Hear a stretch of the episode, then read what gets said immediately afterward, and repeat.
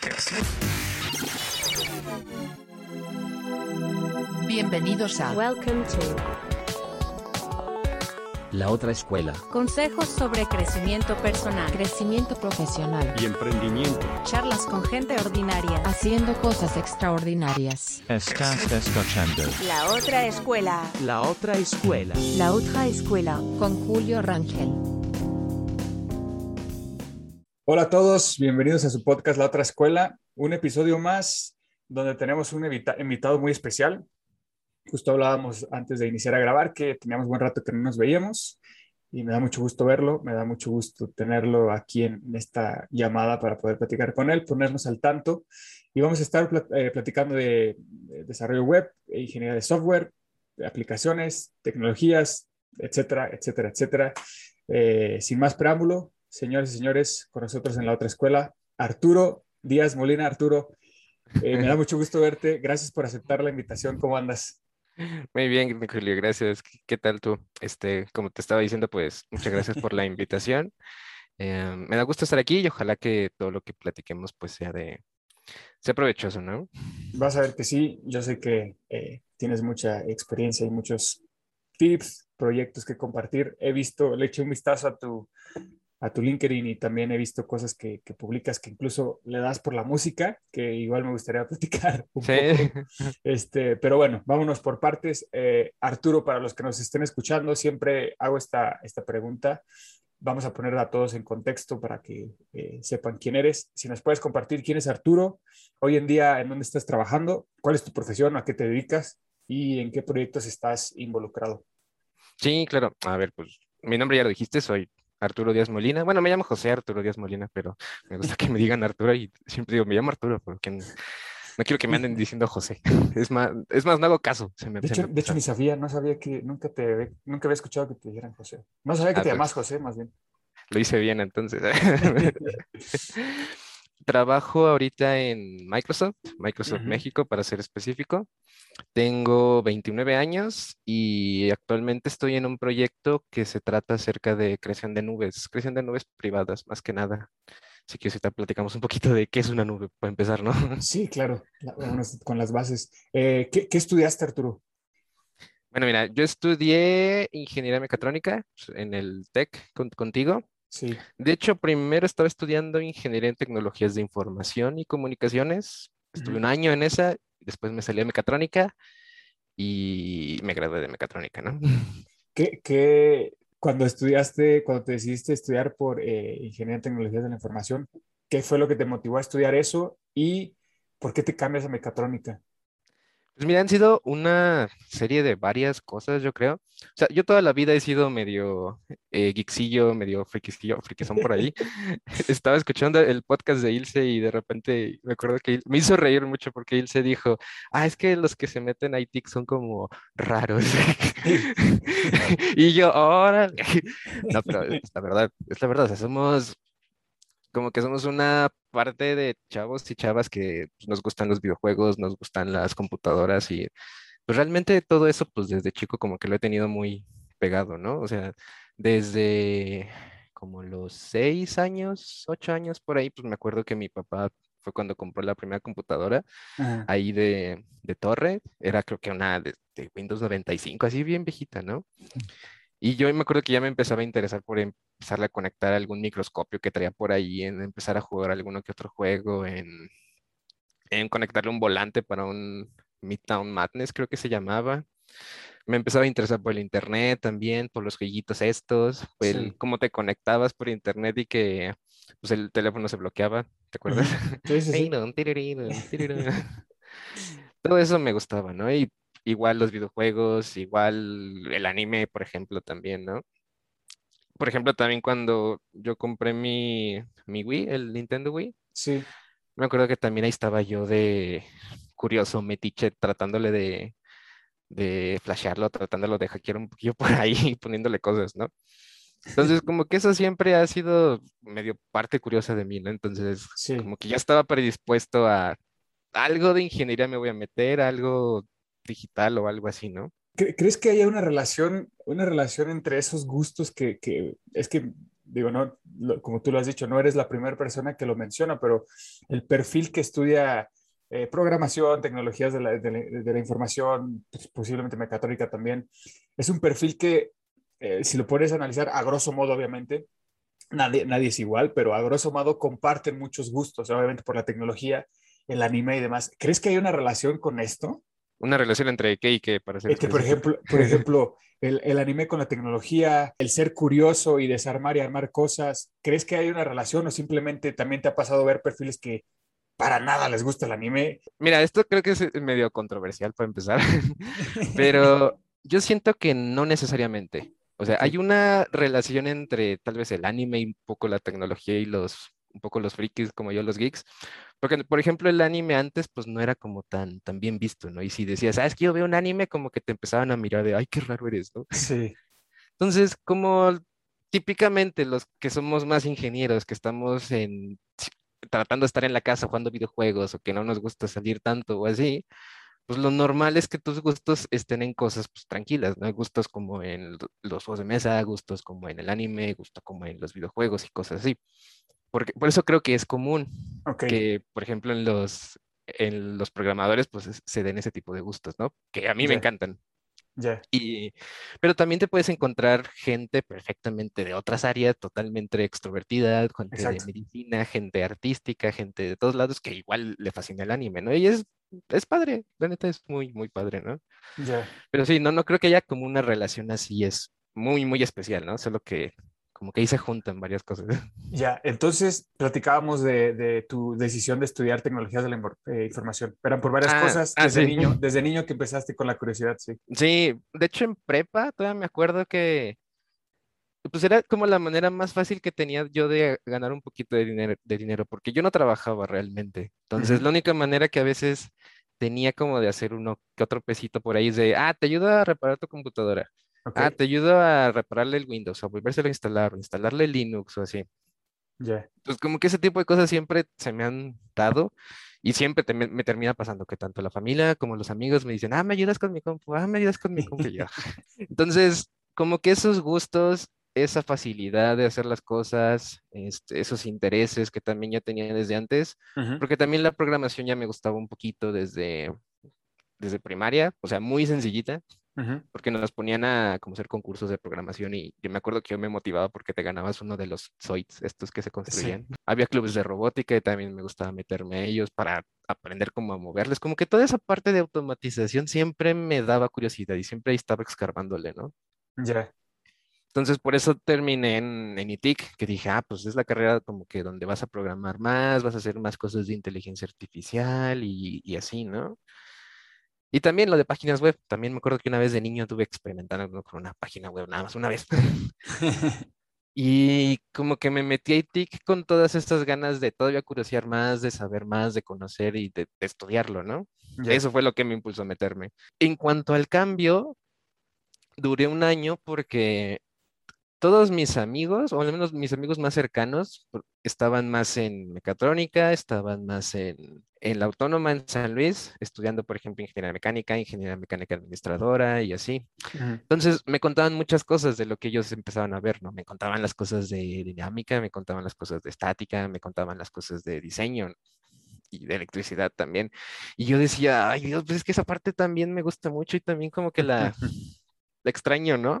Y así pasé un año, ¿no? Y eso se juntó que en, en el primer año de ITIC, como que yo me, como que yo mismo me saboteé y me traumé y dije, ay, es que voy a estar haciendo puras páginas web aquí, porque era mucho, yo sentí que había mucho enfoque a páginas web en el, en el primer año ok. y mucho también a bases de datos, que es como una subárea de todo TI, ¿no? Ujú. Y como que dije, estas dos áreas como que no me gustan realmente tanto, ¿no? Y de, de hecho siguen, las, siguen siendo las dos áreas que a mí no me gustan mucho de informática, las bases de datos, las redes y las páginas, y hacer páginas web. Páginas web de repente lo hago, sobre todo porque es- son como los proyectitos más fáciles y rápidos que de repente salen, pero nada más lo hago por eso. o sea, realmente yo no disfruto tanto estar diseñando una, una página web, por ejemplo. Hay gente que lo hace y se pasa las horas ahí y le encanta, ¿no? Sí, Entonces, eso, eso, ese gusto no satisfecho de, ah, es que necesitas también esta parte de mecánica, esta parte como tipo Tony Stark, me acuerdo que la definí en ese rato así de quiero meterme a los fierros también, fue la que hizo que dijera, no, pues me cambio, ¿no? Hubo, hubo una, o sea, haces el cambio en, en mecatrónica y sí cumplió esa expectativa que tenías o que te generó tu, tu círculo cercano alrededor de esta carrera o, o simplemente fue eh, esa curiosidad que querías como descubrir, la descubriste y pa, pasó y sí cumplió o no cumplió. Mm, yo creo que sí la cumplió para ese momento, porque realmente el cambio que hice ya de sector otra vez, o como de giro empresarial, si lo quieres ver, ya fue hasta hace como dos años apenas. O sea, lo cuando ya me cambié a mecatrónica, realmente a mí me encantó. O sea, todo lo que era de diseño, todo lo que era de ingeniería, todo lo que era mecánica, a mí me encantó aprenderlo y por eso seguí hasta el final haciéndolo. Me acuerdo que hicimos un proyecto una vez de entre varias clases y varios grupos que era hacer una mano robótica. La controlábamos con un guante. Tal vez te acuerdes de eso. A mí, a Sí. mí me fascinó ese proyecto, literal. O sea, yo vivía feliz haciendo ese tipo de cosas, ¿no?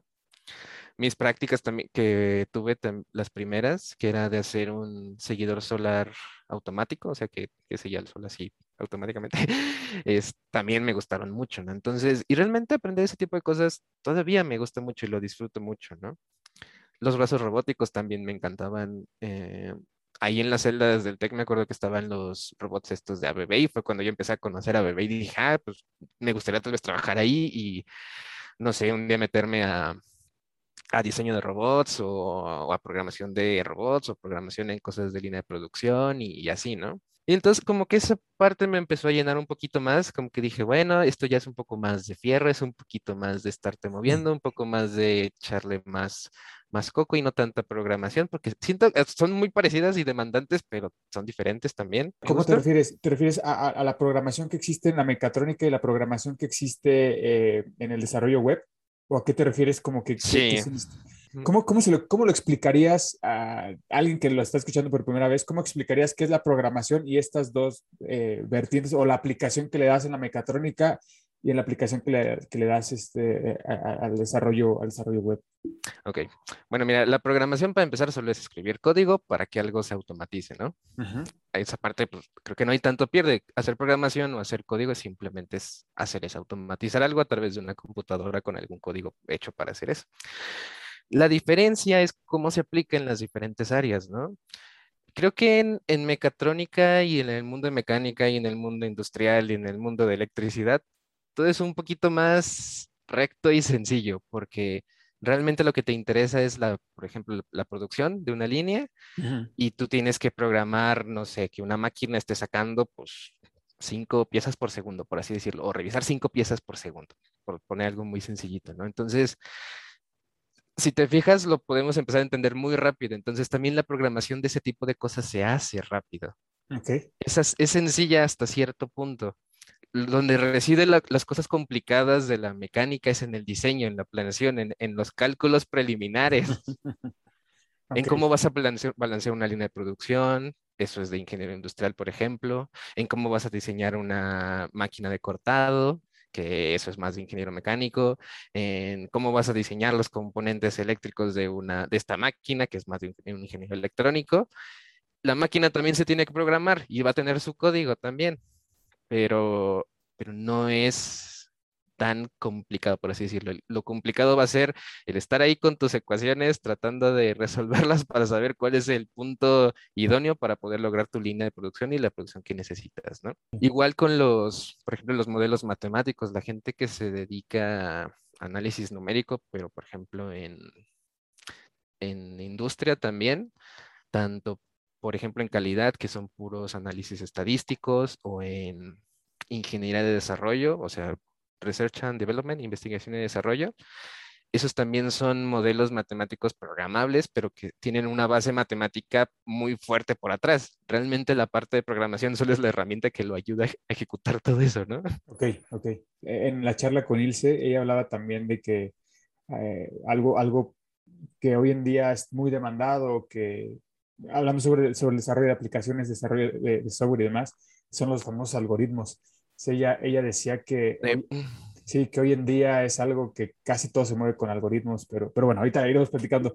Eh, quería, Sí. quería preguntarte, Arturo, ¿cuáles fueron esas eh, experiencias que, que fuiste eh, tomando durante la, la carrera que te permitió afrontar ese brinco a la, a la vida laboral de una mejor manera? O bueno, no sé si así fue, pero ¿cuál fue tu experiencia? O sea, ¿qué, qué, qué, o ¿cómo fuiste tú visualizándote al final de tu carrera, de la carrera universitaria? ¿Y qué plan o cómo, o cómo trataste de abordar ese brinco para hacerlo de la mejor manera o tener esa transición lo más eh, positiva posible? Pues fíjate que yo nunca siento que haya tenido como que un plan muy específico. Ok. O sea, siempre he tratado de hacer las cosas lo mejor que puedo, eso sí, pero si me preguntas si tuve algún plan y dije, ah, pues voy a hacer esto, esto, esto y esto, esto, más o menos, pero también mucho lo fui intuyendo, creo que sobre la marcha, y lo sigo haciendo así. Ok. Realmente no tengo nada con que decirte, es que si haces esto, pues vas a poder llegar a este punto, ¿no? Ok. A mí como me pasó y como fue mi experiencia es que yo me fui al extranjero primero un, un rato. Me fui en quinto semestre al extranjero. Regresé y dije, ah, pues como que siento que va siendo tiempo bueno para empezar a hacer prácticas profesionales, ¿no? Ujú. Como que dije, pues ya tengo la experiencia internacional, ya estoy un poquito avanzado en la carrera, ya estoy un poquito balanceado con el inglés, entonces como que he escuchado que eso es lo que más o menos se fijan, porque es lo que decía el TEC y lo que decía la gente también.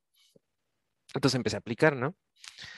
Y las primeras prácticas que conseguí fue con la empresa de un profesor, de hecho, de Fidencio. Ya. Entonces yo con Fidencio me llevaba bastante porque más o menos me iba bien. Y me dijo, ah, pues no quieres ser como mi becario, porque con mi- acá en los becarios hacemos como proyectitos de ingeniería, ¿no? O sea, como que él no ponía a sus becarios a que le ayudaran tanto, más bien como que los hacía meterse en proyectos tanto de mecánica o de electricidad o este tipo de cosas, ¿no? Fue ahí cuando me empecé a meter con un proyecto del, del dron que estaba haciendo el Club Aeroespacial. Y ahí mismo fue cuando esa relación se empezó a dar un poquito más y me dijo, ah, pues aquí en la empresa de automatización de energía solar que estamos haciendo, pues hay un puesto de practicante y vamos a abrir como dos o tres. Entonces eh, me metí, se metió, me acuerdo que también este Charlie, se metió Ana María Ujú. y esa fue como mi primera experiencia laboral formal, ¿no? Y una cosa te lleva a la otra, o sea, yo no me imaginaba cómo iba a dar los saltos, pero como que el camino, si haces, yo siento que si haces las cosas que te gusten, que te interesan y que te motivan, normalmente el camino se va a ir como esclareciendo un poquito, ¿no? Porque yo en ese rato ya era cuando ya tenía la, el interés por el diseño mecánico, ya tenía más interés por la automatización, tenía ganas por tratar de ver la zona industrial, que ahorita ya no tanto, eso es otra historia más adelante. Y fue cuando dije, pues, ah, me gustaría aplicar, por ejemplo, a ABB. De ABB, lo que decían los mecatrónicos en general es que estaba bien, que estaba a gusto, que no estaba tan, de repente, tan movida o estresante como una del sector automovilístico, que es- pasa mucho también. Y dije, pues, ah, voy a querer aplicar, ¿no? Y no tenía idea de cómo hacerlo. Y solamente lo único que se me ocurrió hacer fue eh, decirle a un amigo también de mecatrónica que estaba trabajando allí en ABB, oye, le dije, ¿cómo, cómo se aplica? ¿O cómo le hiciste, no? Y ya me dijo que él había mandado el currículum, que se había abierto una vacante en internet. Fue cuando empecé a conocer cómo se movía ese, ese mundo. Y dije, ay, jole. Bueno, entonces tengo que hacer mi currículum. Y ya me puse a hacer mi currículum, ¿no? Me acuerdo que esa vez le invertí, sí, como una semana en tratar de hacer que el currículum quedara así como bonito, que quedara estético y demás, ¿no? Pero realmente solo fue porque me animé a preguntarle a él y me dijo, ah, pues te puedo pasar el correo del de recursos humanos y ahí pues tú se lo mandas el currículum, ¿no? Y yo dije, pues bueno, de tratar eso, no tratar nada, pues es algo, ¿no? Ya. ¿Y entras a ABB? ¿A, qué, a qué proyecto, Arturo? Entro, me hacen caso, no entiendo cómo rayos tuve suerte de que me hicieran caso, porque luego mucha gente manda correos y ni siquiera los ven. Entonces Sí. creo que tuve suerte.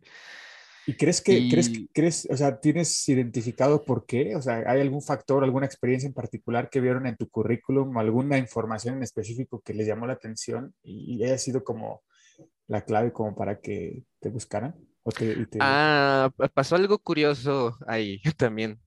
Porque a mí siento que se me alinearon varios astros.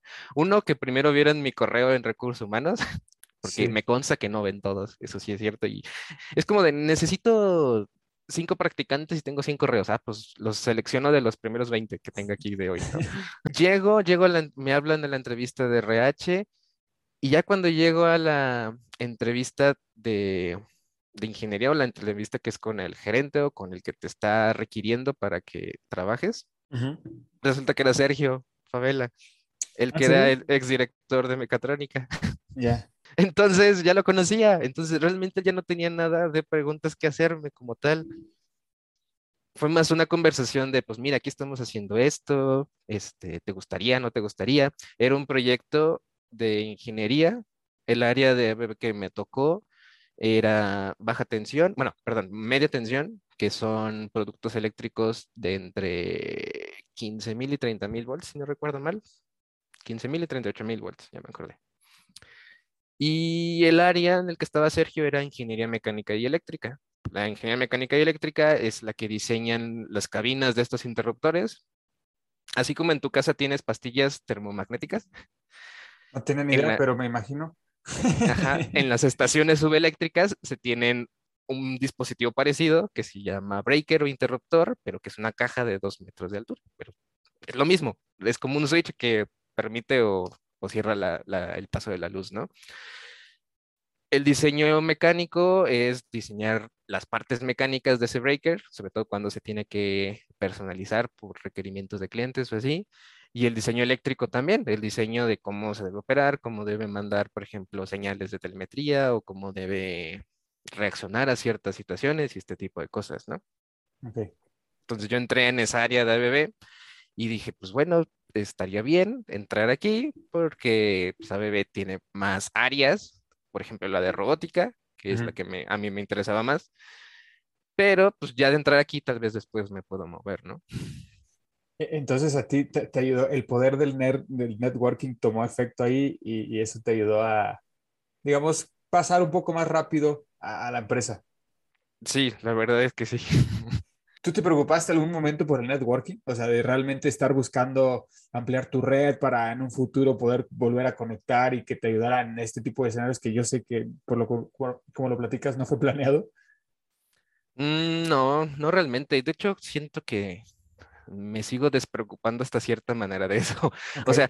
Me, me- queda claro que el networking es algo importante, me queda claro que tus relaciones obviamente son importantes, pero creo que primero está lo que eres tú como persona.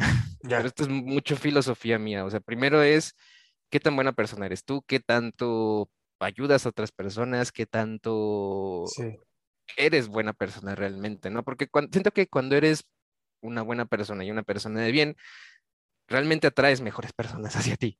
sí. Entonces, siento que el, el querer activamente buscar cierto tipo de relaciones está bien y muchas veces, de hecho, es lo que tienes que hacer cuando quieres despegar con ciertas cosas, tienes que saber con quién juntarte, pero no lo es todo, o sea, no, no, no lo es completamente todo. Por ejemplo, en este caso con ABB, pues a mí sí me ayudó mucho que, que ya conocí a Sergio y que se dio una muy buena relación ahí, que hicimos muchos proyectos juntos, pero si yo no hubiera, si yo no hubiera sido un buen alumno, si yo no hubiera dado también una imagen antes de, ah, pues a mí me vale la vida y no sé ni qué quiero ni, ni de nada, pues eso tampoco hubiera servido, ¿no? Claro, sí, te sigo.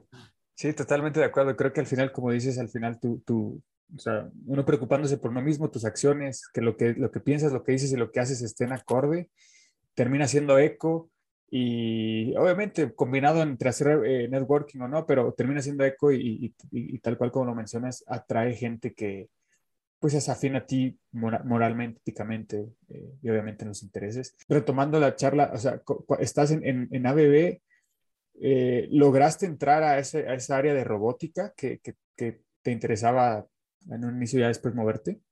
No, nunca.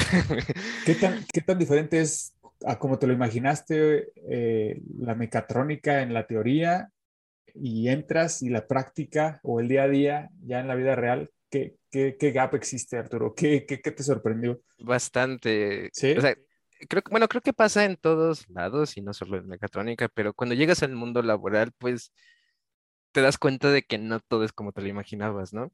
O sea, te das cuenta que hay muchas más variables, ¿no? Que están las variables de qué tipo de empresas existen, que si son las mexicanas, que si son las extranjeras, existen las ideologías empresariales, los valores empresariales, existen los objetivos, sobre todo, existen, existen ya las nóminas. Es un, siento que es un mundo diferente que como estudiante pues, realmente no te imaginas. Incluso estando de practicante, siento que alcanzas como a tener una mm, embarrada de lo que Sí. es, pero ya cuando estás trabajando de tiempo completo, siento que no es lo mismo. Ya. Bueno, tal vez que yo no tenía tanto background de alguien que me dijera cómo era eso, Ok. más que un tío que era el que trabajaba en, en industria, pero tampoco es como que me contara así detallito, detallito todo, ¿no? Entonces, cuando yo llego a la zona industrial, como que me quedo así de, ay, Dios, la gente está aquí, este, bastante, a veces bastante estresada. Y el, la verdad es que el ritmo de una fábrica de producción yo siento que es más vertiginoso, más, más movido y a veces más tenso. O sea, ya, ya me lo sabía, ya me lo habían dicho, por ejemplo, del sector automotriz, pero también de ABB, por ejemplo, este, también estaban los embarques de repente a la una de la mañana, de repente estaban los, los giros de turnos en, en la noche, que si vamos a estar en esquema de 12 y 12 horas o de 8 y 8 y 8, que Ya. lo que vamos a hacer con los soportes de ingeniería, que quién va a estar rolando el turno para estarle dando atención a producción acá. Entonces era un, era un ambiente bastante movido, ¿no? Y hay gente que le encanta, la- hay gente que le gusta mucho este tipo de cosas. No digo que sea malo ni nada, solo que para mí, a mí no me gustó tanto, ¿no? O sea, ¿qué te ayudó de eso? O sea, si tuvieras que un- sacar un, un aprendizaje ahí, ¿sí, sí tuviste alguno o realmente fue nada más para, como para conocer esto es lo que no quiero? Ah, no, no, fue un, esto no es lo que quiero. Realmente creo que el aprendizaje fue que el mejor trabajo que puedes tener, creo yo, es el que te da un balance tanto entre las cosas que te gustan hacer, ya sea ingeniería, ya sea derecho, ya sea lo que sea, ¿no? Pero también que te deja tener el balance con tu vida. Ok. Pues estabas, sí te estabas literal matando en esa chama, en esos proyectos, sí, sí le invertías mucho, mucho tiempo. Sí, de hecho, sobre todo al inicio. Después ya como que lo pude manejar un poco mejor, pero una vez que sí terminé en, en el hospital con un ataque cardíaco. ¿En serio? Porque ¿De la yo sí me, sí, yo sí me estresaba, como que me estresaba mucho y sí quería hacer mucho y como que no, no sabía manejar realmente mi, ni mi tiempo, ni mi responsabilidad, ni, ni nada. Ok, ok. Le, le invertías más, más pasión, energía de lo debido que... Ajá. Y, y ya como que desde esa vez como que dije, ya Arturo, tienes que relajarte, ya, Ah, no manches. Desde ahí como que ya me tomé un poquito las cosas más light. También mi jefe, que era Sergio, me dijo, no, tra- tranquilos, vas bien, no te me estreses de más. Sergio era un- es- sigue siendo, yo creo, un, un increíble jefe. Y eso también me ayudó mucho, que no solo era la guía tanto para el equipo, también se convirtió en una guía hasta cierto punto personal Ok. en cómo desempeñarte en el trabajo, en cómo salir adelante, en cómo buscar tus oportunidades, en cómo buscar lo que quieres, ¿no? Entonces, eso me ayudó mucho y ya se me olvidó de qué estábamos hablando. Sí, de, de ese, ese- ritmo vertiginoso que tenías entrando al ABB y realmente esa diferencia que existía entre la teoría. Ah, ya, ya, ya. Sí. Y es que yo llegué con muchas ganas de, por ejemplo, meterme a Six Sigma. No sé si Ujú. ubicas Sí, sí, Six sí. Sigma. Sí, Entonces, como que llegaba con mucha idea de, ah, pues yo de repente quiero meterme acá a calidad o a producción o a mantenimiento y empezar a hacer proyectos Six Sigma, ¿no? Porque como que eran los que más me interesaban en- ya en ese momento, ¿no? Entonces, cuando llego y me doy de topes con el mundo de vida que es en el piso de producción, como que dije, ay, no. Y ahí es cuando empiezo a dar como otra vuelta de tuerca y empiezo a decir, pues bueno, tal vez sí me gusta más la administración de proyectos, porque es una parte que también me gusta mucho de la, de mi carrera o de lo que sé, pero si no los voy a hacer tanto en producción o si no los voy a hacer tanto en este tipo de cosas, pues tal vez los pueda hacer en cosas tipo TI. ya. Ok. Entonces, Pivoteaste. como que, como que ahí empecé a voltear poquito a poquito. Ok, ok. Porque lo que yo hacía tanto de practicante como de tiempo completo eran, eran programas de optimización para, para la planta. Y empezamos haciendo uno de, para el área de ingeniería, que lo, hi- lo hicimos con una base de datos, por ejemplo, en Access, pero estaba bastante sencillo. O sea, ahorita, por ejemplo, me reiría de lo que era eso en cuanto a términos de código, por así decirlo. Retocando otra vez el tema de que en sí la parte de código en entorno empresarial es como más sencilla, o sea, es más directa. Ok. Al grado de que realmente no teníamos que programar tanto, pero donde estaba el fuerte ahí era en saber idear el tipo de solución que necesitabas para poder administrar, por ejemplo, esa área de ingeniería, ¿no?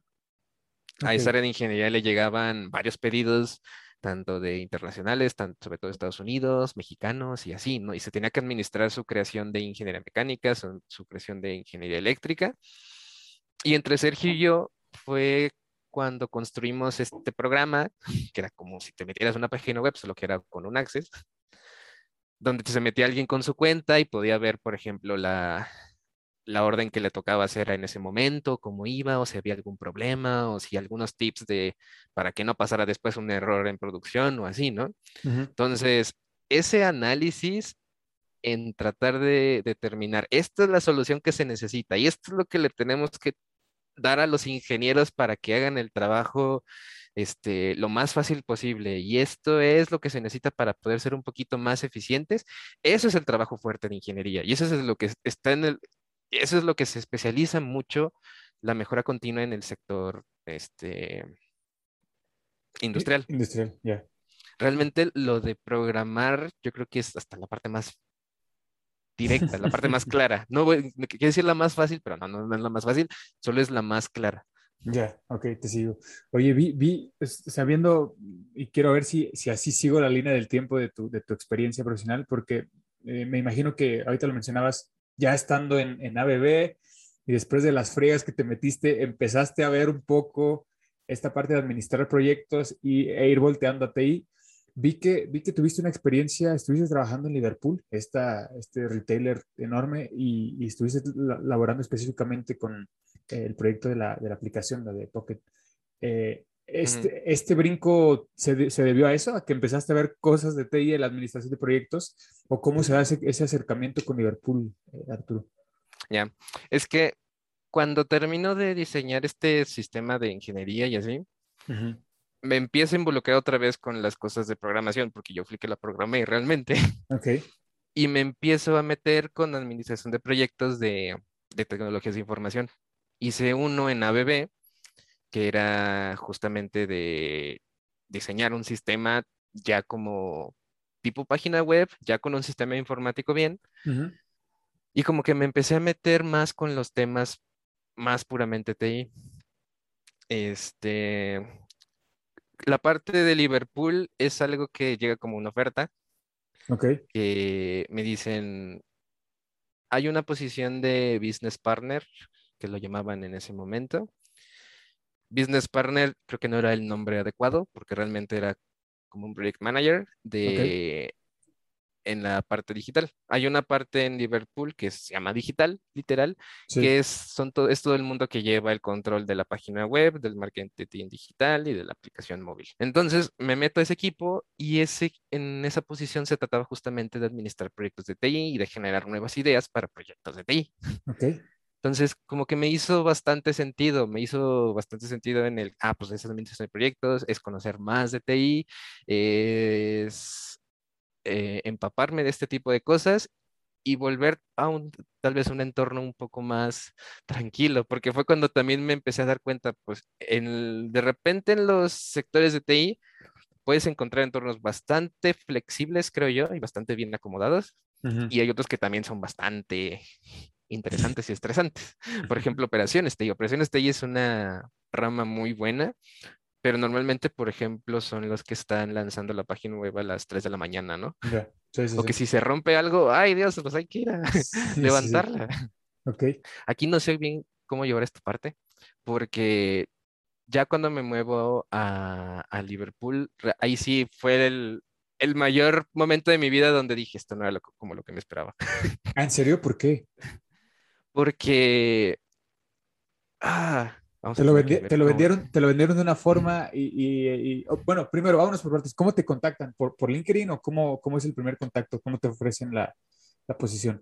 Ah, me fue, la contactaron por... Déjame acuerdo, ¿cómo fue? Creo que sí fue por LinkedIn. ¿O fue por OCC? Y te No, fue por OCC. Pero bueno, fue, fue, fue por una plataforma de estas de, de, de, de recursos, de reclutamiento y de recursos humanos. Sí. Oye, ¿y te fuiste a la Ciudad de México? Y me fui a la Ciudad de México. Órale. me fui eh, a finales de 2018. Ujú. Sí, me, me fui diciembre de 2018 y estuve ahí como hasta agosto 2019. Ok, ok.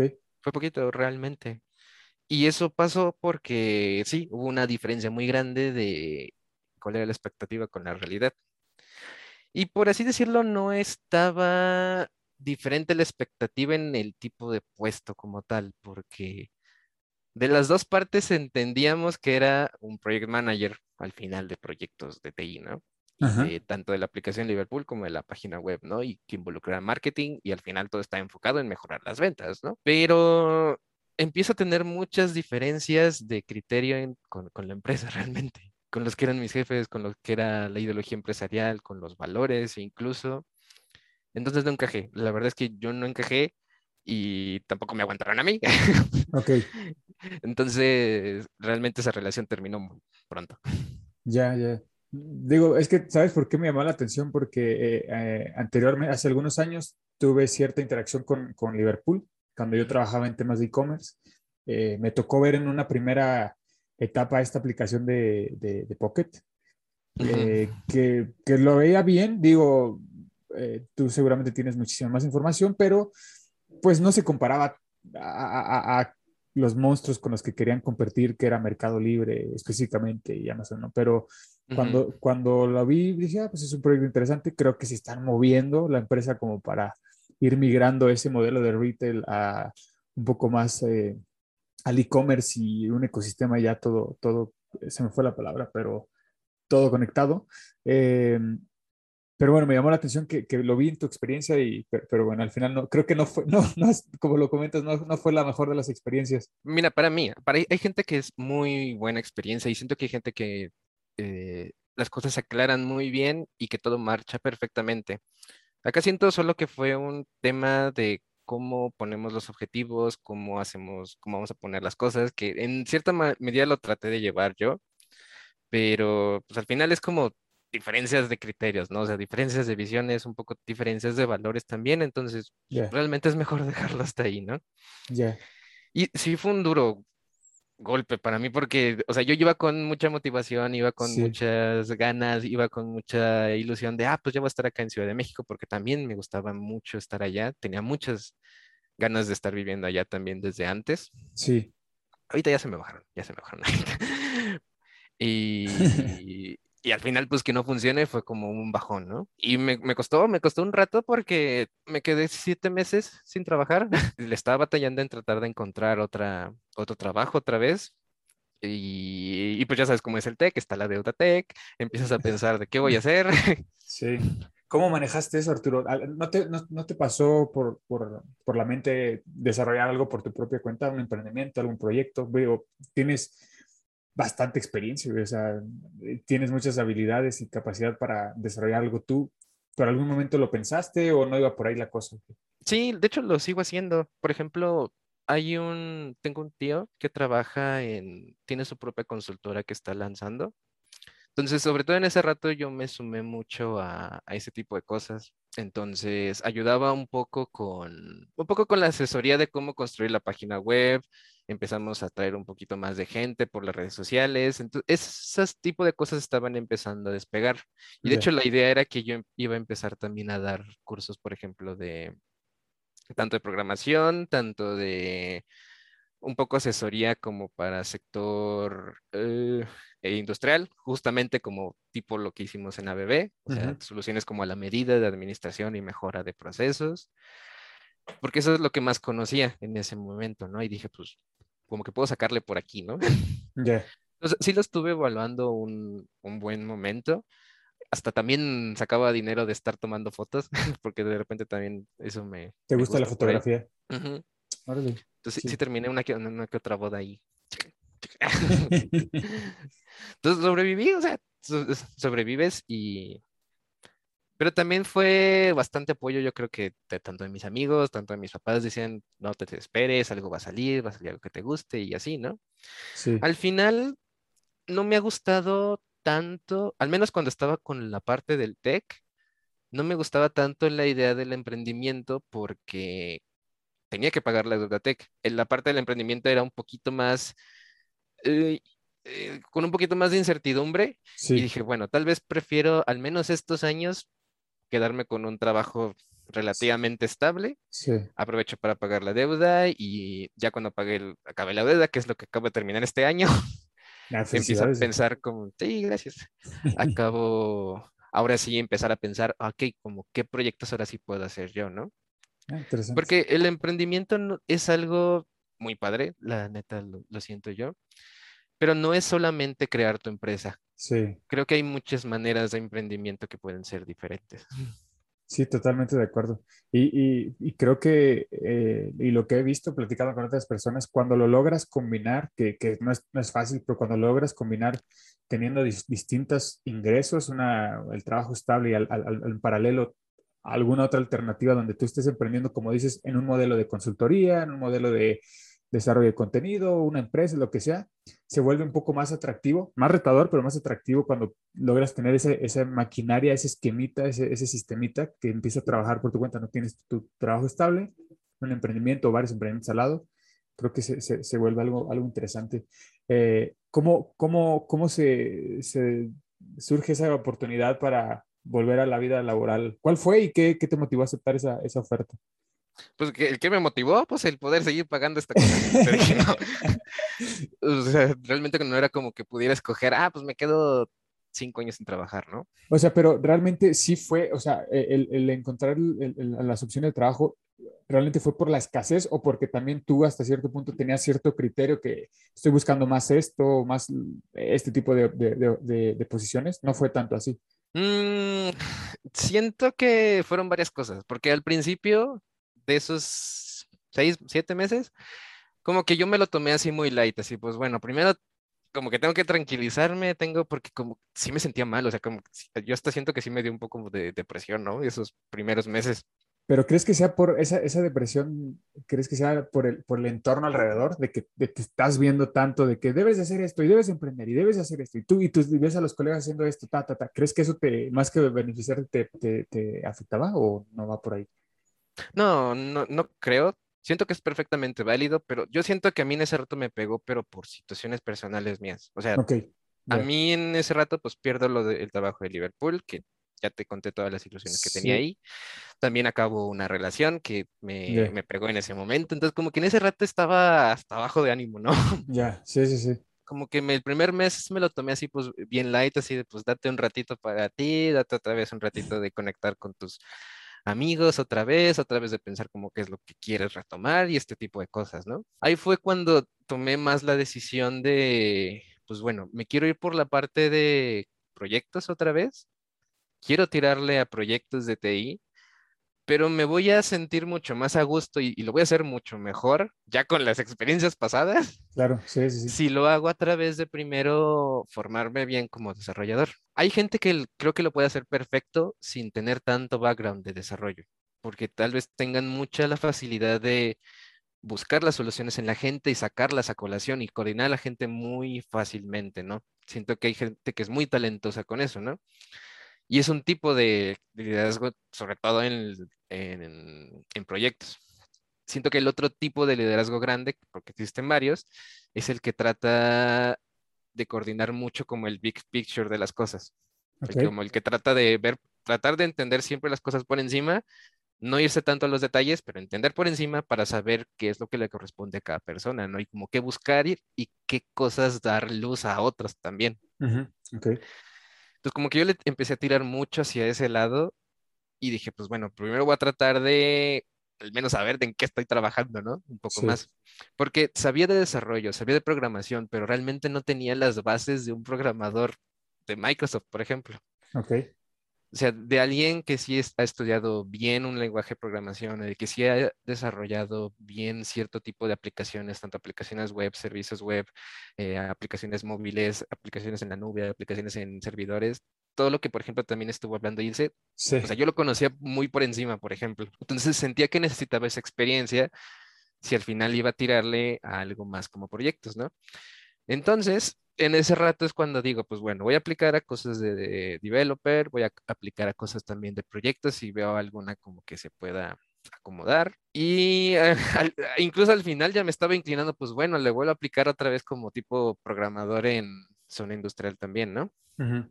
Aunque no sea en área de desarrollo y sea más como en área de ingeniería, mecánica y eléctrica otra vez como estaba antes, ¿no? Al principio empecé muy, eh, pues muy tranquilo, o sea, mandaba que 10 aplicaciones a la semana, 5 a la semana. Pero cuando empieza a pasar el tiempo es cuando digo, no, no, o sea, es como que ahí estaba confiado, las cosas no salían y dije, no, ya me tengo que poner bien a hacer las cosas. Como a los dos, tres meses, creo que es cuando ya le meto un poco más el, el, el foie, ya también ya me sentía un poco mejor, ya como que ya estaba más motivado. Y pues ahí sí ya fue la, la constancia, o sea, el, el todos los días, ok, métete a OCC, métete a Compo Trabajo, métete a Sí. LinkedIn, métete, haz todas las búsquedas por las palabras clave que ya has, has más o menos visto que dan con el tipo de posiciones que te gustan Sí. y a ver todas las que salieron hoy o las que salieron ayer más bien. Y al día siguiente otra vez, y al día siguiente otra vez. Lo más difícil fue al inicio en tratar de ver todas las que estaban vigentes, ¿no? Ya. Ya cuando ya ves todas esas, como que mantenerlo cada día es un poquito más, más fácil. Pero sí, ya llegué al punto donde mandaba como 20, unas 20 cada día, yo creo. Entre 10 y 20 el- cada día, más o menos. O sea, no creo que sea un número donde digas, pues es que estoy mandando muy poquitas, ¿no? Sí, sí, sí, sí, entiendo. Y, y aún así, de varias, tengo, no sé cuántos correos tengo ahí, Julio, de, de gracias por aplicar. Podríamos decir de 20, una pasaba a la siguiente ronda. 15 tal vez. 15. Y aplicaba aquí en San Luis, aplicaba en Estados Unidos, aplicaba en otro estado de la República, pero sobre todo aplicaba pues, aquí en San Luis y aquí en Ciudad de México otra vez. Ya. Hasta que en febrero pues, salió la de Drexel, que fue donde entré otra vez. Ahora sí como, como developer, y de hecho es un- siento que es una muy buena empresa y me gustó mucho el equipo que, que estaba haciendo ahí. Y realmente creo que no me hubiera salido de ahí, si no es porque salió la, la cosa de Microsoft. Digo, hablando de, de, de- de Microsoft, ¿cómo va, cómo es el contacto con Microsoft? ¿Cómo llegas a Microsoft, eh, Arturo? ¿Te buscaron a ti o tú, tú aplicaste y, y por qué? Mira, yo apliqué, pero lo apliqué, yo, yo- yo no esperaba lo que iba a pasar, porque yo ya sabía, ok, aquí estoy de developer en, en Drexel, estoy aprendiendo y todo, ya estaba realmente y formalmente aprendiendo muchas, muchas cosas. Y dije, pues bueno, a, a futuro yo voy a querer aplicar como algo como, como Microsoft o algo como Apple o algo como Google o algo como, como Facebook, ¿no? Sí, Entonces yo sé que no tengo tal vez la experiencia ahorita completa como para poder hacerlo, pero quiero empezar a aplicar porque si toca alguna donde si haga entrevista, pues la puedo empezar a conocer, porque Claro. sé que son diferentes, o es lo que me han contado. sí, sí, sí. Entonces lo hice con un ánimo de, pues quiero calarme y quiero ver cómo me va. Como prueba. Ajá. Y Y es resulta que sí. Entonces me quedé así, ay, a la madre. ¿Cómo es el proceso de reclutamiento? O sea, ¿cuánta, por ejemplo, cuál es, cómo es la primera entrevista y cuántas entrevistas tienes o qué tipo de entrevistas te hacen? Creo que de repente van cambiando, ¿eh? Pero mi proceso fue solamente buscar la aplicación en la página web. O sea, te metes a Microsoft Careers en Google, eh, filtras por las de México y te van a aparecer varias, no te van a aparecer las de proyectos, te van a aparecer las de ventas, te van a aparecer las de programador. Yo le di a aplicar a la de programador y como dos semanas después es cuando me hablan de la entrevista de recursos humanos. La las entrevistas de recursos humanos yo creo que siempre son muy directas. Te van a preguntar por tu experiencia profesional, te van a preguntar por tu background, te van a preguntar por datos más demográficos de ti, cuántos años tienes o qué tipo de compensación esperas y este tipo de cosas, ¿no? No te van a preguntar nada demasiado técnico como tal. Ahí es cuando te agendan a hacer ahora sí tus entrevistas de, de competencias, que son, son tres. Al menos creo que siempre van a seguir siendo tres aquí en Microsoft, que te hacen... A mí me tocaron dos de programación y una como de habilidades interpersonales. Creo que a veces hacen cuatro. Hacen, creo que hacen dos de programación, habilidades interpersonales y habilidades de diseño, de ingeniería. Y como que a mí las últimas dos me las juntaron en una. Ah, sí. Entonces, son tres horas. A mí me tocaron tres horas así seguiditas con tres personas diferentes y te ponen un, un problema de programación. de algoritmos, por ejemplo. Ya. Y te dicen, pues bueno, ¿cómo solucionarías esto? Pero aquí es donde hay casos diferentes, porque no sé si es dependiendo de la temporada o no sé por qué, pero a veces te hacen los problemas de programación a, a ti solo, o sea, te mandan el problema y lo tienes que hacer en la, en la plataforma y programarlo ahí. Normalmente es cuando siento que son un poco más difíciles, porque como, como he dicho, Ilse, pues se basan literalmente en que, lo, que también lo hiciste, ¿no? Y realmente no estuviste hablando con nadie ahí. ¿Cómo lo interpretas? No, sí, sí recuerdo que mencionaba eso, que, que mm, si tenías una duda de qué, a qué te refieres con esto, pues no había mucha oportunidad para, para resolver esas dudas, ¿no? Ajá. Y, eh, y las mías fueron de la otra vertiente. En el mío sí había alguien que te estaba viendo, que estaba hablando contigo al momento del examen, que tiene como su desventaja también, ¿no? Que si te están viendo programar y si te están ahí escuchando y todo, como que te presionas más. Ya. Entonces, como que eso también te bloquea un poquito, pero tiene la, la parte positiva de que puedes empezar a platicar con alguien y de que ese alguien también va a dar feedback de ti. Ya, ok. Entonces lo Y- puedes utilizar a tu favor y creo que eso fue lo que terminé haciendo sin darme cuenta. Empezaste a interactuar con esta persona que te estaba viendo, por así decirlo, y, lo y te ayudó a resolverlo un- más fácil o quitarte presión, algo así. Me ayudaban, por ejemplo, con las dudas de las cosas que no entendiera. Ok. Por ejemplo, lo que no sabía que- a qué se refería cierta cosa, si no quedaba clara, pues lo que lo podía preguntar. Pero también externaba mucho de, ah, pues bueno, lo solucionaría de esta manera o por Sí. acá y así lo empezaba a tratar de hacer, ¿no? Como que pensaba mucho en voz alta cuando las hice.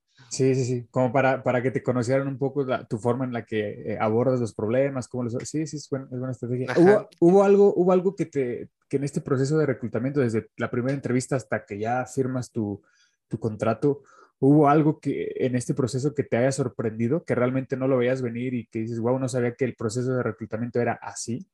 Mm, pues eh, el modelo de cómo lo hacían, o sea, que eran tres horas seguidas y que eran tres personas diferentes. O sea, no es que no lo viera venir porque te avisan que todo va a ser Sí. así, pero sí era la primera vez que yo estaba en un proceso de reclutamiento de esa manera. ¿Y te sorprendió el haber pasado? O, o, o, sea, ¿cómo fue? ¿Cómo te avisan? ¿Cómo te dicen? A mí me, a mí me sorprendió haber pasado porque de hecho los problemas de programación no los acabé. Ah, y te, te dan un feedback, te dicen, oye Arturo, te elegimos por esto, nos gustó esto de ti, vimos esto, te vemos, te visualizamos así. Sí, o sea, ya cuando entro y ya cuando de hecho empiezo a conocer los procesos de reclutamiento, porque ahora yo también hago entrevistas a veces, Ah, ok. es cuando, es cuando ya me hacen más sentido las cosas. No sé si debería hablar de esto, pero creo que en general sí es así. En general creo que en todos los lugares es así. O sea, van a decir, ah, pues bueno, este tiene estas competencias, este se ve bastante activo, este se ve bastante analítico, este se ve con muy buen background, este se ve que batalla más o así, ¿no?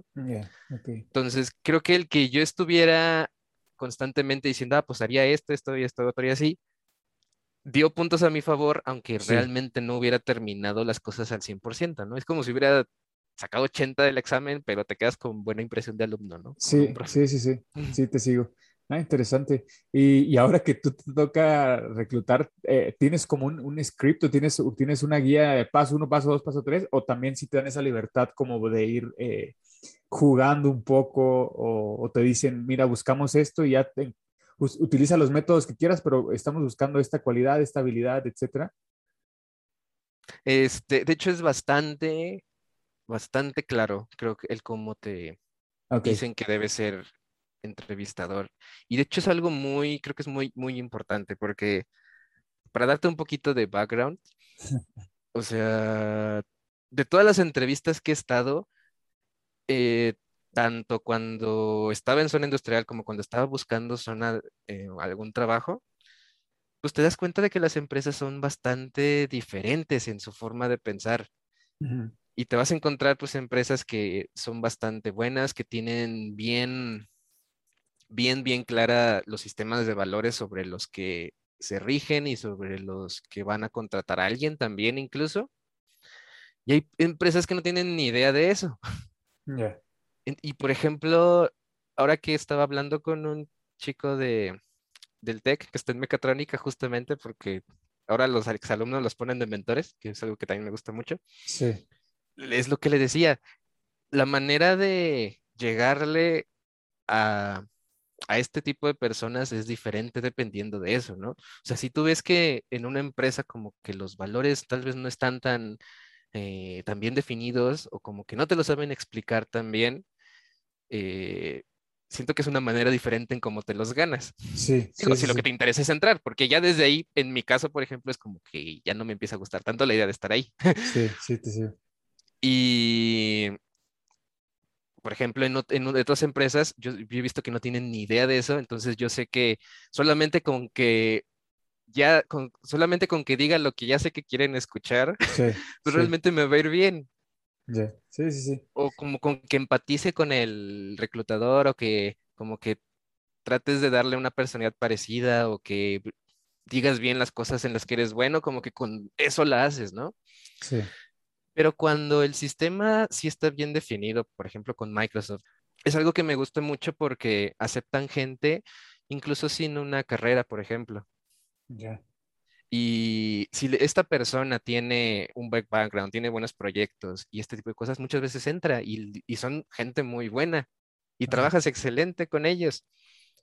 Pero dile eso, por ejemplo, a una empresa mexicana, alguien que está entrevistando y se va a quedar así, ¿cómo, cómo? Co- o sea, Sí. como- tal vez digan que sí, pero como que es una reacción de, ay, pues déjame lo pienso más, ¿no? Sí, sí, sí.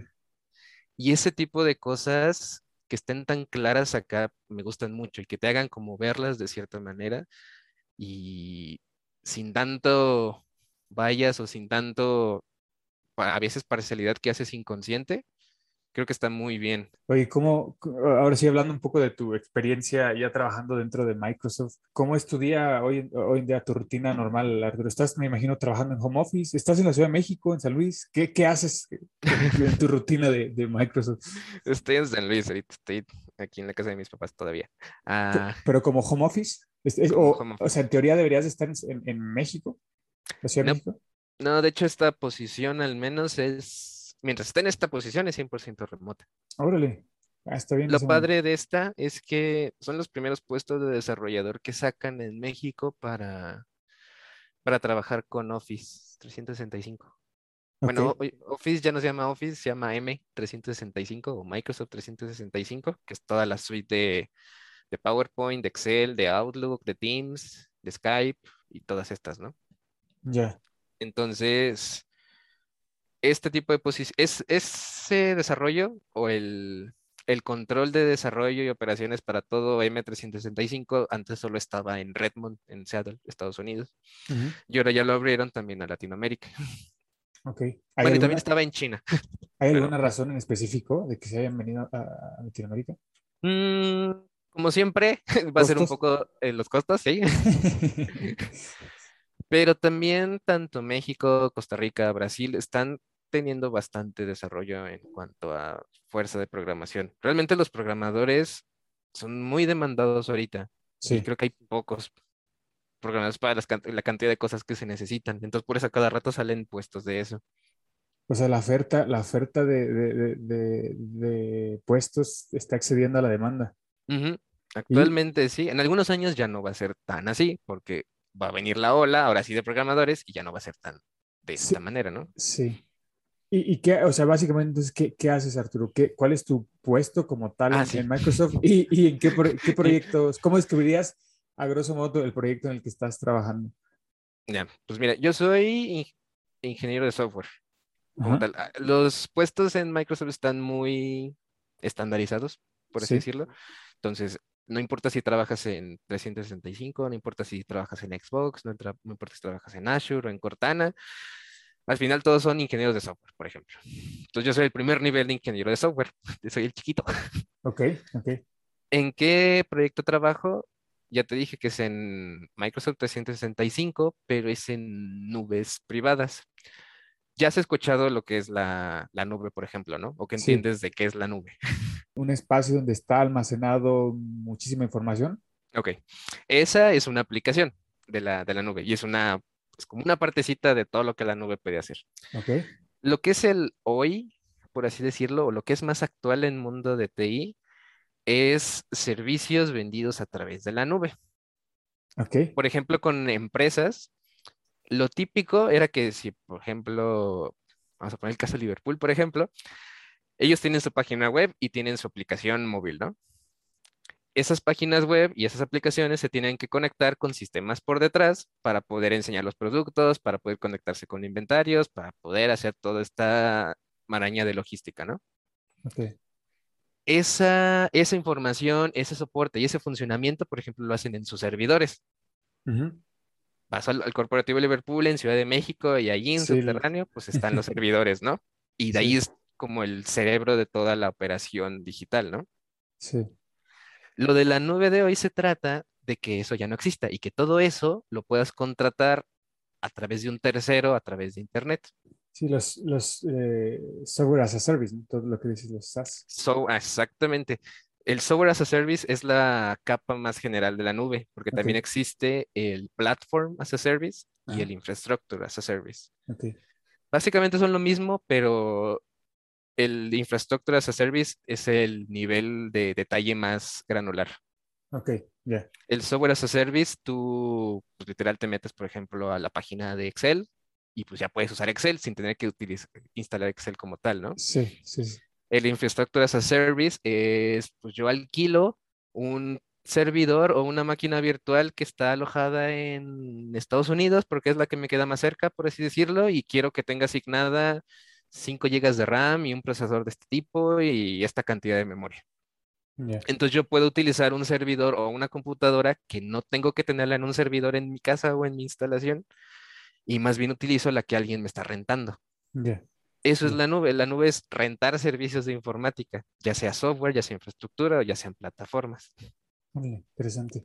Ujú. Ok. Eso es, eso es una nube. Y de hecho, cuando tú te metes, por ejemplo, a Azure, que son los servicios de nube de, de Microsoft, o a los de AWS, que son los de Amazon, o de Google Cloud, que son de Google, por ejemplo, vas a ver, ah, pues puedo rentar esta, esta computadora, o puedo rentar este espacio en la nube, como Google Drive, o como. Dropbox.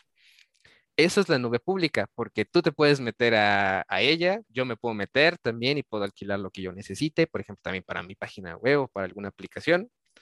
Pero existen nubes privadas que se están creando para organismos diferentes. Ok. Por ejemplo, se puede crear una nube privada para un país en específico o se puede crear una nube privada para un gobierno en específico.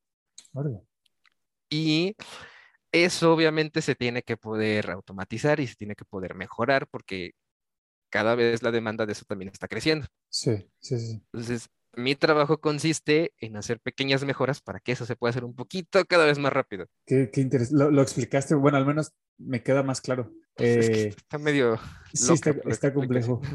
O sea, es Eh, un mundo de gente ahí, literal, haciendo horas y horas de esfuerzo para que eso se pueda automatizar y eso se pueda crear más rápido. Realmente yo soy, yo soy dos manitas que también ahí están tratando de hacerlo, ¿no? Ya. Entrando un poco a la, a la parte, digo, abordar ahora esta, esta parte y es casi ya la, la parte final de esta charla, Arturo. Eh, de todas estas personas que han estado en tu, en tu vida profesional y personal, directores, managers, gerentes, colegas, eh, compañeros de la universidad, familiares, amigos, si tuvieras que re- rescatar algún consejo que te hayan dado y que sientas que, que te ha servido y lo has tomado como propio para apoyarte a ayudar a donde estás el día de hoy, si tuvieras que rescatar ese, un consejo, ¿cuál sería? Mira, que haya conocido y que me haya dado uno a mí cercanamente, yo creo que el que más me ha dado es este Sergio, Sí, que me dijo algo creo que muy importante de las oportunidades. Las oportunidades son una mezcla entre suerte y preparación y planeación, preparación, pues. O sea, para que tú tengas una oportunidad que tú quieras o que es la oportunidad de tus sueños, por así decirlo, este, siempre va a ser un factor de un poco de suerte, eso sí, porque va a depender del ambiente, va a depender del tiempo, va a depender de que, por ejemplo, si Microsoft necesita programadores para crear nubes o si no necesita para crear programadores, este tipo de cosas. Pero también va a ser una combinación de qué tan preparado estás tú para recibir esa oportunidad, ¿no? Entonces, te pueden llegar oportunidades o te pueden llegar intentos de oportunidades, pero si no estás listo para tomarlas o no estás pendiente para tomarlas, nunca las vas a terminar agarrando. Ya. Entonces, como que a mí eso me, me cambió el switch de pensar a, pues bueno, o sea, no, no tengo exactamente definidos los pasos que quiero dar, que era lo que te decía al inicio, pero sé más o menos lo que quiero y sé más o menos el cómo tengo que estar preparado para poder recibir algo así cuando llegue, ¿no? Ya. Ah, Y siento que eso aplica tanto para la vida profesional como para la vida en general, ¿no? Seguro. Y el otro es uno que el- yo creo que leí de un libro, Sí, sí, sí. se llama El arte de que te importe un carajo, de Sí. Mark Manson. Este, ese autor me, me gusta mucho, en serio, me, me gusta cómo aborda todas las cosas. Ese, ese libro trata justamente de, de los sueños, de qué cosas te gusta hacer en la vida, de cómo agarrarle ganas a tu vida para poder vivirla. Ujú. Entonces es un libro que recomiendo mucho. Y decía que si tú quieres saber qué es lo que puedes hacer o qué es lo que quieres hacer de tu vida, porque siento que es lo que en estos ratos como que todos decimos, ay, no sé qué quiero hacer. Sí. Y justamente el, el quedarse, no sé qué quiero hacer es lo que muchas veces te, te agobia. Yo he pasado por ello y también no te deja avanzar porque estás indeciso entre muchas cosas, ¿no?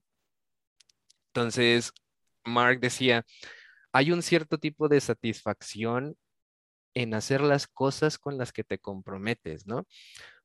Por ejemplo, el caso de un pianista, un pianista que se queda 30 años tocando un piano, tiene un cierto tipo de satisfacción llenadora y diferente que alguien que estuvo probando mil y un disciplinas, ¿no? Toda la vida. Entonces, es algo que llena y es algo que como que él te da la confianza de comprométete con una cosa, una cosa que te guste y vas a tener la satisfacción en ella. Entonces, como que te da la confianza de hacerlo. Y uno de los cosas que decía para poder saber cuál es esa cosa en la que te puedes tal vez comprometer un tiempo o no sé, pero me, me agarras la idea, ¿no? De meterle esfuerzo a algo Sí. era la idea del sándwich, que el sándwich podrido que te puedas comer. No sé si lo has escuchado. No, no, no. Pues de, la teoría era, pues, tienes 15 sándwiches podridos, ¿cómo escogerías el, el que te comerías? No idea. ¿Cómo? No, ni idea, o sea, todos están de la patada, ¿no? O sea, te- tal vez te fijas en el, ah, pues bueno, este tiene el pan podrido. Pues bueno, tal vez el pan podrido sí me lo puedo pasar en lugar de el huevo podrido, ¿no? Entonces, una manera de saber qué es lo que puedes aguantar hacer toda tu vida es qué estás dispuesto a aguantar aunque te sepa mal. Ah, ok. Ya. Por ejemplo, yo no estoy dispuesto a aguantar la zona industrial, Sí, sí, el piso de producción. Ya. Y eso, por ejemplo, puede ser el sándwich podrido de cierto tipo de puestos o de ciertos tipos de experiencias profesionales, que mucha gente la quiere pasar y está dispuesta a hacerla, pero yo Claro. no. Claro. Ahora, no quiero, no quiero escuchar, no quiero eh, eh, sonar un poco repetitivo, pero imagina que haces corte al día de hoy. Eh, al día de hoy cierras tu carrera profesional y toda tu experiencia, tu camino personal. E imagina que nos están escuchando jóvenes eh, o personas que de alguna u otra forma están teniendo esos primeros acercamientos a la vida profesional, algunos a, a- a- a la ingeniería, al desarrollo web, a la mecatrónica, lo que sea, pero en, en resumen que están adentrándose a su vida profesional. Si tuvieras que resumir tu vida, tanto personal o profesional, al día de hoy, Arturo, y a estas personas les tuvieras que dar tres tips o tres recomendaciones en base a todo este aprendizaje, complementando a los, obviamente, a los dos consejos que ya diste hace un par de minutos, ¿qué tres tips o recomendaciones les dirías? Mm, la primera yo creo que sería no tengan miedo de probar todo lo que les guste. Creo que una de las mejores brújulas de vida es realmente irte a lo que, a lo que te interesa, a lo que te motiva, a lo que te hace sentir bien, a lo que te hace sentir vivo. Entonces, eso es bastante llenador y siempre va a ser una brújula segura donde vas a poder encontrar tranquilidad y bienestar, creo yo. Y nunca vas a terminar en algo muy de, ay, es que esto ya no me llena, por ejemplo, ¿no? Yeah. mientras tengas una actitud positiva de voy a buscar curiosear en esto, ya sea un hobby o ya sea un interés profesional, ya sea lo que sea, pero si es algo que quieres y lo quieres explorar, no lo, no lo retrases, ¿no? Yeah. Eso sería el primero. El segundo sería lo que te dije de las oportunidades, que creo Ujú. que si quieres una, una oportunidad, se trata justamente de estar preparado para ella. Y el tercero y último es justo para soportar, yo creo que la segunda, si no tienes idea de cómo prepararte para las cosas o no tienes idea de cómo empezar algo, de cómo, cómo despegar en, en algún camino, solo hazlo y ya lo averiguarás sobre el camino. Yeah. Te sigo. Creo que es más fácil empezar a hacer las cosas aunque no tengas idea de cómo hacerlas Sí. que planear, planear, planear y nunca empezar a hacer algo. Sí, sí, totalmente de acuerdo. Eh, última pregunta, igual para los que estén dando esos primeros pasos en la programación, eh, ¿hay alguna recomendación de, de, recursos, páginas de internet, libros, plataformas que puedas recomendar, Arturo, para alguien que se quiera ir preparando en estos temas? Ay, híjole, siempre soy bien malo con referencias así. es que no tengo ahorita como, existen, sí sé que existen bastantes páginas donde tú puedes empezar a programar, puedes empezar a programar con videojuegos, puedes empezar con muchas cosas, ¿no? No tengo una así que se me venga a la cabeza ahorita, pero estoy seguro que, por ejemplo, si mi interés fuera ahorita, ah, quiero programar un videojuego. Ah, pues le puedo poner en, Google eh, cómo programar un videojuego y al menos un curso o una página de cómo empezar a hacer pequeños códigos va a salir. Sí, seguro. Entonces, sé que serían mejor unas referencias de algún libro o así, pero siento que no es la mejor manera de empezar. No hay pretexto hoy en día con el Internet, ¿no? es que es, es, como si te dijera, mira, aquí tengo mis libros, aquí tengo, por ejemplo, un libro de programación, ¿no? Que digo, ah, este es un súper buen libro de programación, pero es algo súper especializado que solo le va a servir a alguien que ya está metido en el tema o que quiere atender ciertas dudas de programación, ¿no? Pero si tu, si tu objetivo es hallarle el interés, curiosear, empezar a meterte con el mundo, hazlo desde las cosas que te interesan. Si son videojuegos, que es el caso que a mí me gustaba más, por ejemplo, es, ah, pues bueno, ¿cómo programa un videojuego para Android? En YouTube incluso, ah, ¿cómo programar un videojuego para Android? Y alguien va a salir que lo trata de hacer y que te dice. Si la curiosidad es cómo hacer una página web, ah, pues bueno, cómo programar una página web y va a salir también algo. Hay un, la otra vez a mí me pasaron uno, a ver si ahorita te lo, lo encuentro y te mando el link. Me enseñaron uno para programar, era programar un videojuego, pero para aprender de criptomonedas. Órale. Entonces, ese, es, por ejemplo, está muy bien para alguien que ya sabe algo de programación, pero quiere aprender de, de, ajá, de criptos, ¿no? Órale. Ok, buenísimo. Eh, antes de despedirnos, Arturo, eh, para aquellos que te quieran contactar ya más eh, directamente y te quieran preguntar cosas en específico, ¿cómo te pueden encontrar en redes sociales, en internet, alguna página? ¿Cómo te pueden seguir? Ah, pues yo creo que en Face es lo más fácil, que es Artur ND, A-R-T-U-R-N-D. Ok. Normalmente siempre estoy pendiente ahí. Digo, no, no hago mucho, pero por ejemplo ahí me contactaste tú y ahí te vi casi luego, luego. Perfecto. Ah, antes de que se me olvide, eh, tus algún proyecto en el que estés trabajando hoy en día, tanto musical, vi que tenías un, eh, con algunos amigos lanzaron una banda, algo así, o, se están juntando a tocar, pero no sé si tienes, si quieras compartir eh, dónde pueden escuchar la música que tienen. Sí, claro, este, la música pues es el otro gran interés de mi vida, siempre. Sí, sí, sí, sí lo vi. Y bueno, toda la vida como que termino en varias cosas, pero justo por lo del libro de Mark, como que dije, bueno, me voy a enfocar en música y pues me gusta mucho tocar el piano, me gusta mucho estar mejorando en ese tipo de cosas. Con Charlie, Marcelo y otro chavo que se llama Mauricio, tenemos una banda que se llama Quantum, en, nos pueden encontrar en Instagram, Quantum con doble T. Y también en Spotify, que hay como, creo que son siete sencillos los que están ahí. Perfecto, buenísimo. Ahí lo vamos a, a estar difundiendo y pues Arturo, pues nada, muchas gracias por, por el tiempo, muchas gracias por compartir, la verdad es que se agradece, eh, siempre lo digo, eh, se agradece esta disponibilidad que tienen las personas de compartir su experiencia, que estoy seguro que a más de uno les puede servir. Eh, lo que te decía, ¿no? No es necesario ser famoso, multimillonario, político, muy reconocido, influencer, para poder compartir la información, porque hay gente que, que es, un perfil, es un perfil distinto que tiene mucho que compartir y simplemente hay que acercarle el micrófono y seguramente le va a servir a, alguien más. Y, pues la verdad es que te agradezco que lo hayas aceptado la invitación muy rápido y me da mucho gusto verte y, verte triunfar. Gracias, Julio. A mí también me da mucho gusto verte. Ya luego me platicas un poco más de dónde salió la idea del podcast y así, qué tal, cómo va todo, ¿no? Sí, ya, ya lo platicamos y, mm. créeme que te, estaré contactando para un, un, segundo episodio. Pues te mando un fuerte abrazo, Arturo, y estamos en contacto. Igual, yo, Julio.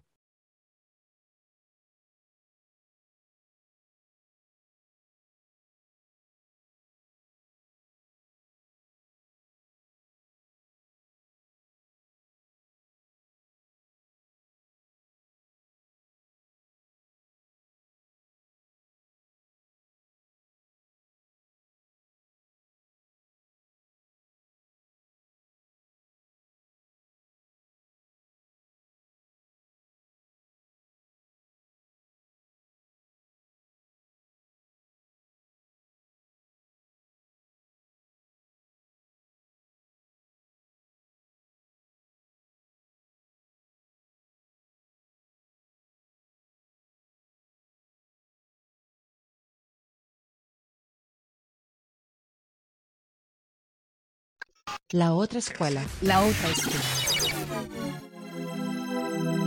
Gracias. Thank you. Has escuchado La otra escuela. La otra escuela. Con Julio Rangel.